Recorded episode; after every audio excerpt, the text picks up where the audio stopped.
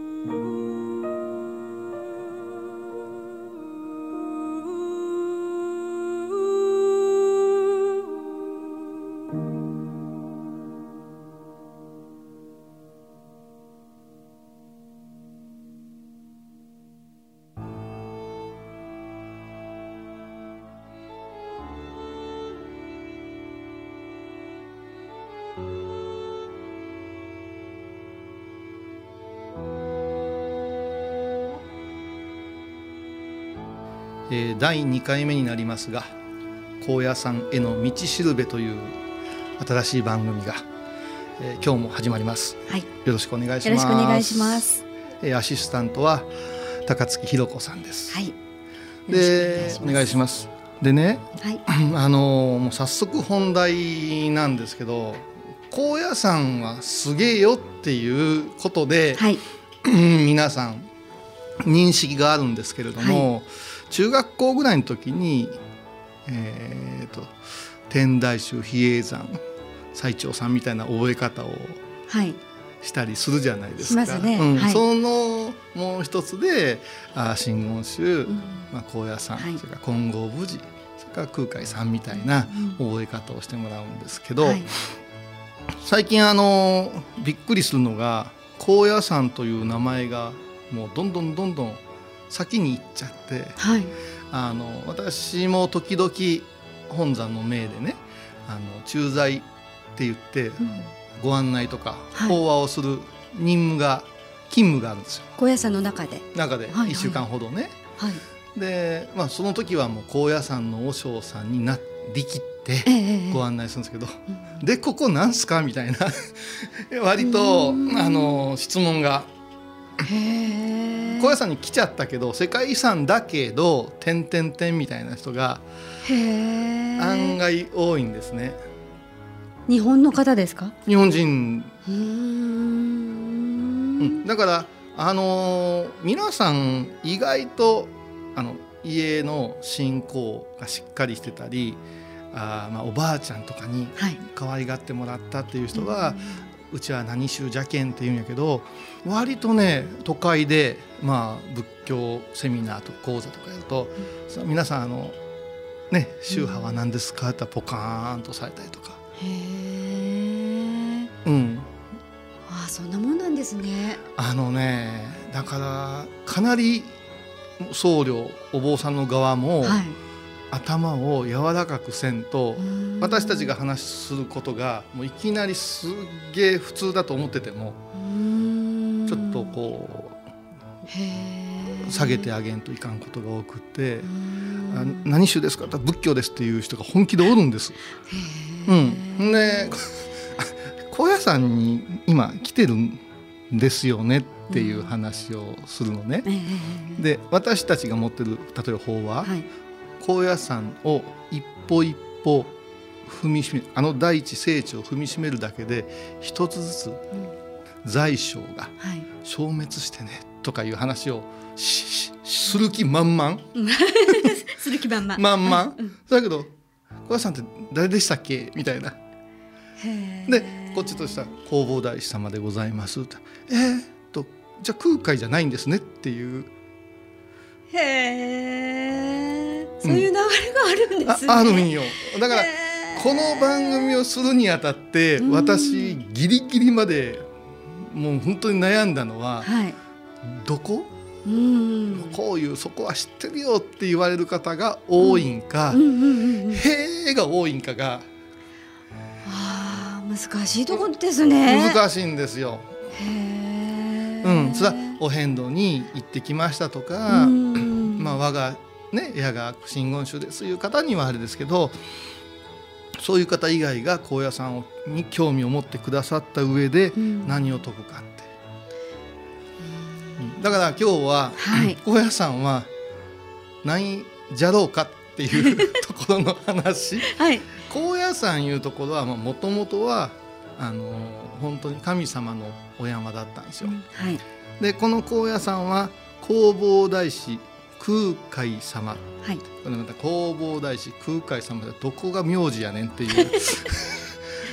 いうところで、あの空海様がまあ一般的なあのお坊さんの名前、うん。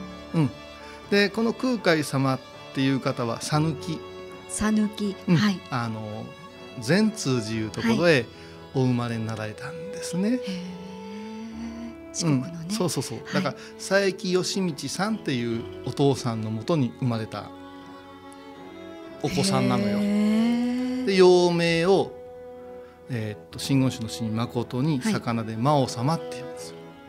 へうん、官僚様のねそういう家筋えで。はい。んで気づきませんかね。魔王様。魔王様、はい。で今の善通寺市に生まれた善通寺善通寺これは空海様がお生まれになって、まあ、ご活躍されて、うん。最終的にはお父様がお亡くなりになった時にお父様の菩提を弔うために作ったお寺が吉道寺と書いて善通寺なんです。あーあーなるほどなるほど。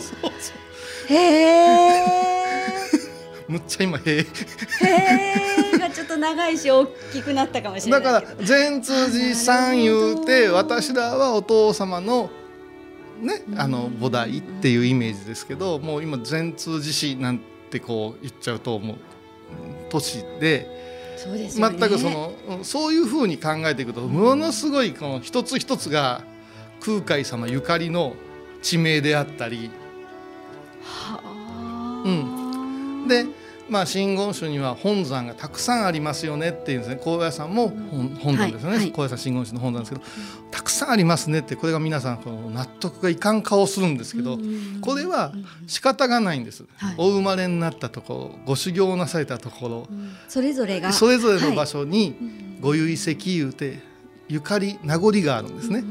でそこがまああのーお大雑把に言うと18ほどあってそれが18本山いうことになっとってそして最終的に総本山高野山ということに、うん、だから空海様のすが凄さが伝わらんことには高野山の魅力いうのはまたちょっと変わってくる。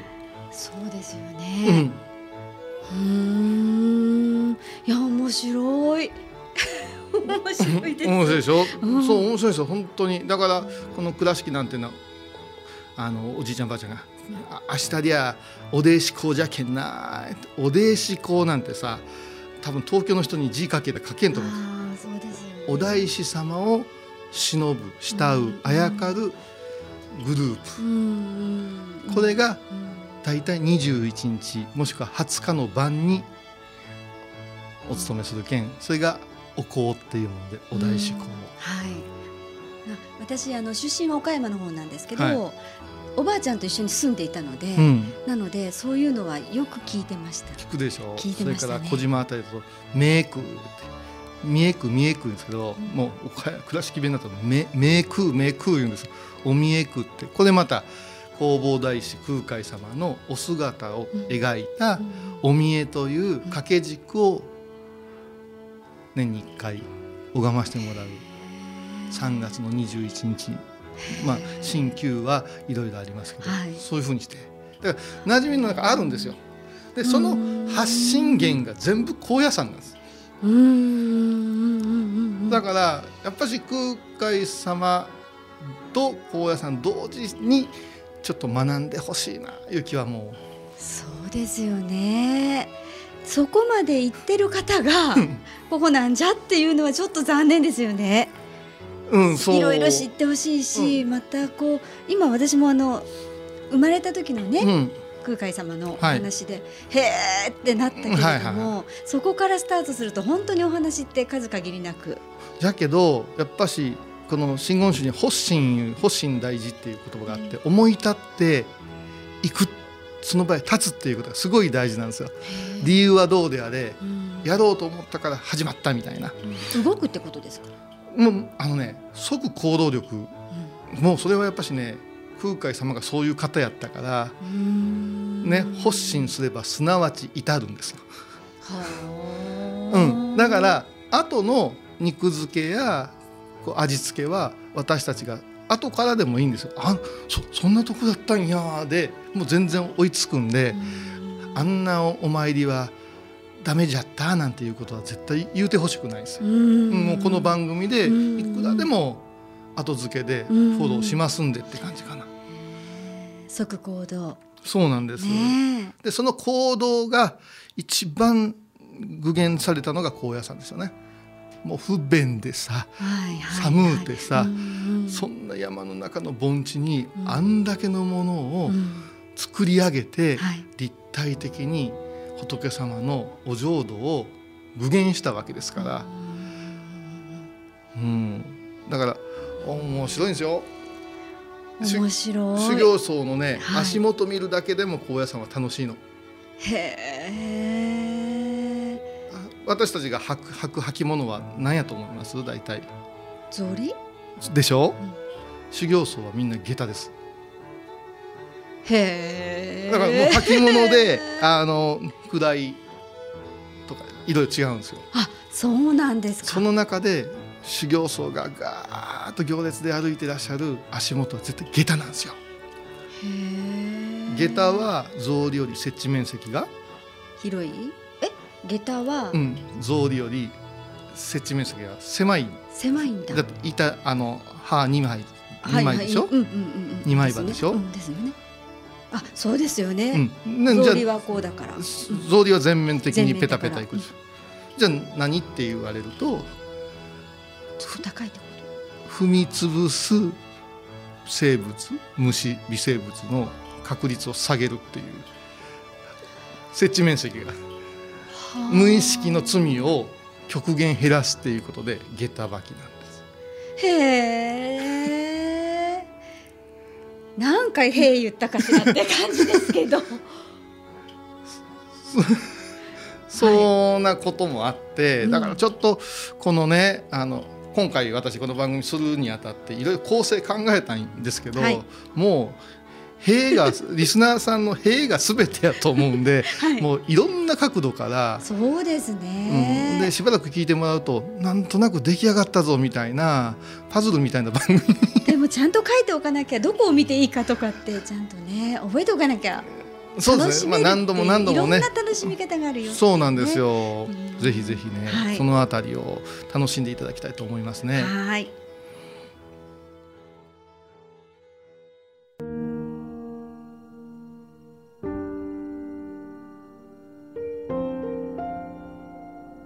この番組ではテーマ曲や BGM にベルギーの作曲家コーエン・ジャンセンさんの曲を使わせていただいています。それではここで一息コーエンジャンセンで「ジョイ」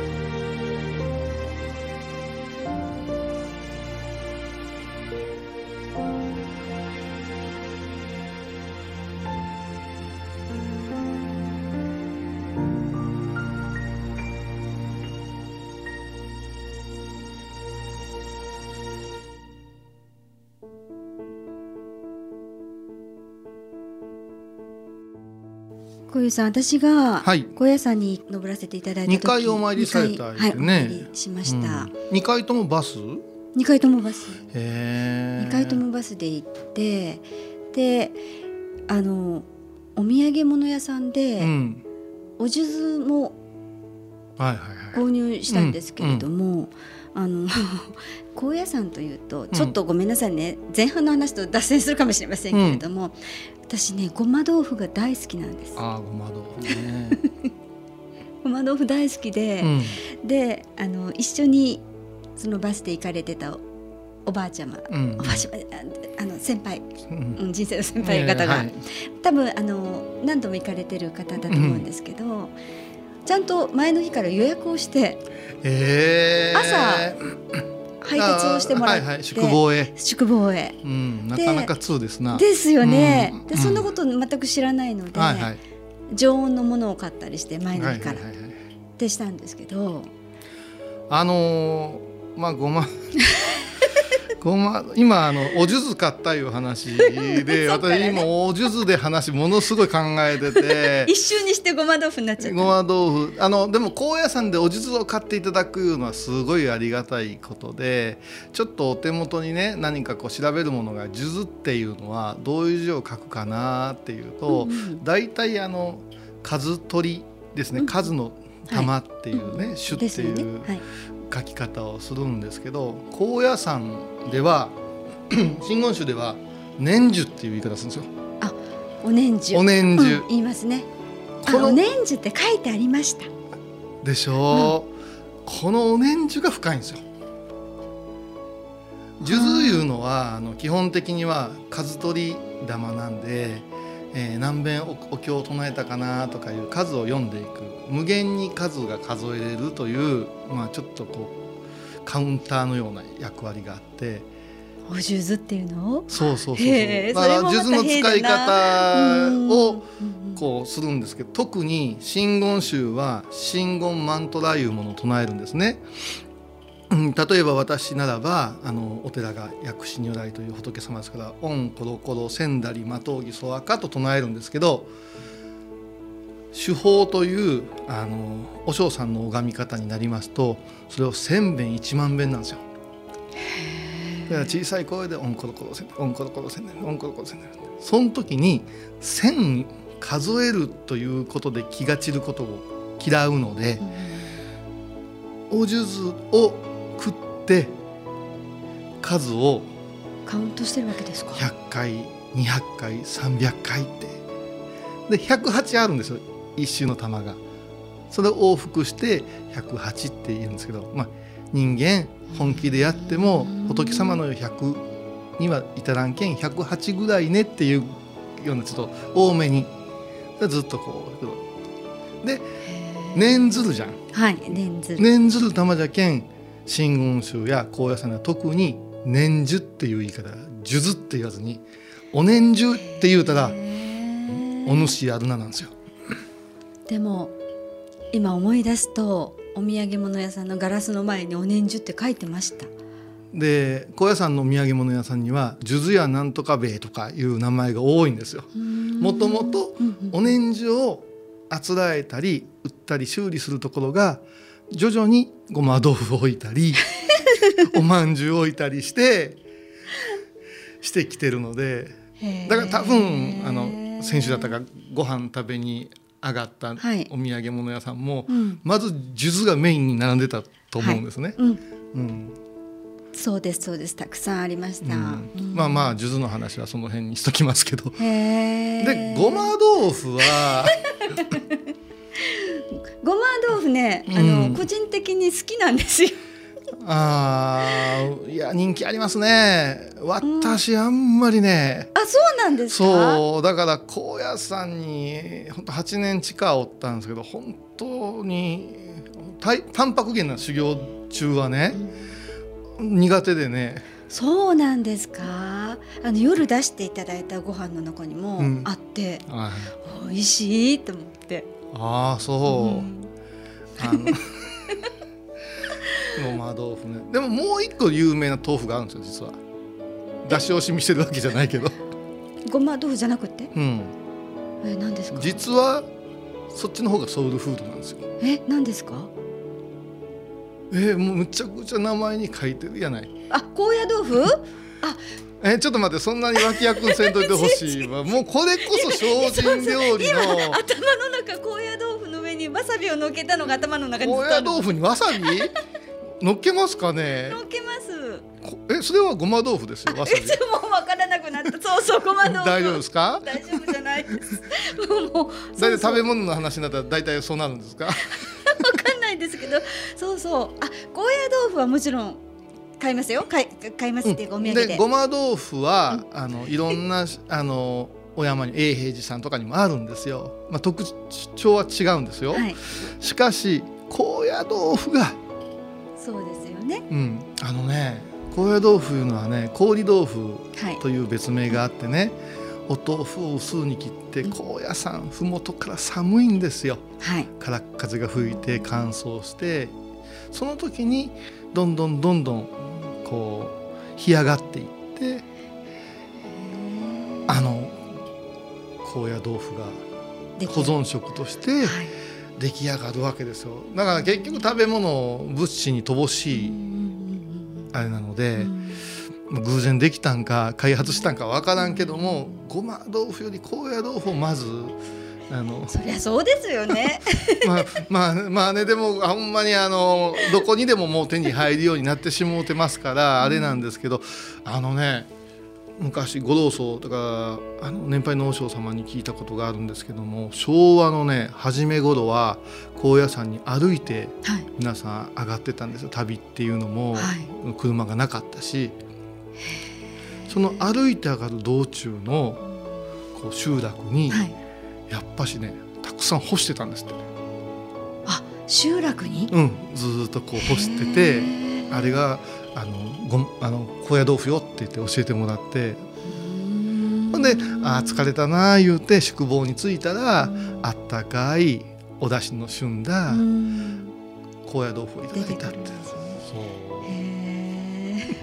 う。あもう目がはよごま豆腐の話せいになっとる。いやいやいや高野豆腐ですよ。高野さんは。ねえー すいません。どうしてもねこう頭の中がそこに入ってしまうとそっちに行っちゃって、はい、いやいやあのー、出し惜しみでも何でもないんですけど、まあ、まず高野豆腐を味わっていただきながらはい、はい、ま、そうです。そうです。高野山といえばそれはもちろん高野豆腐ですよ。これなかなかですね高野山にたどり着かん。そうです。もう時間も来てしまいました。しまた今日も。っていうところでしょうかね今日は。ですな。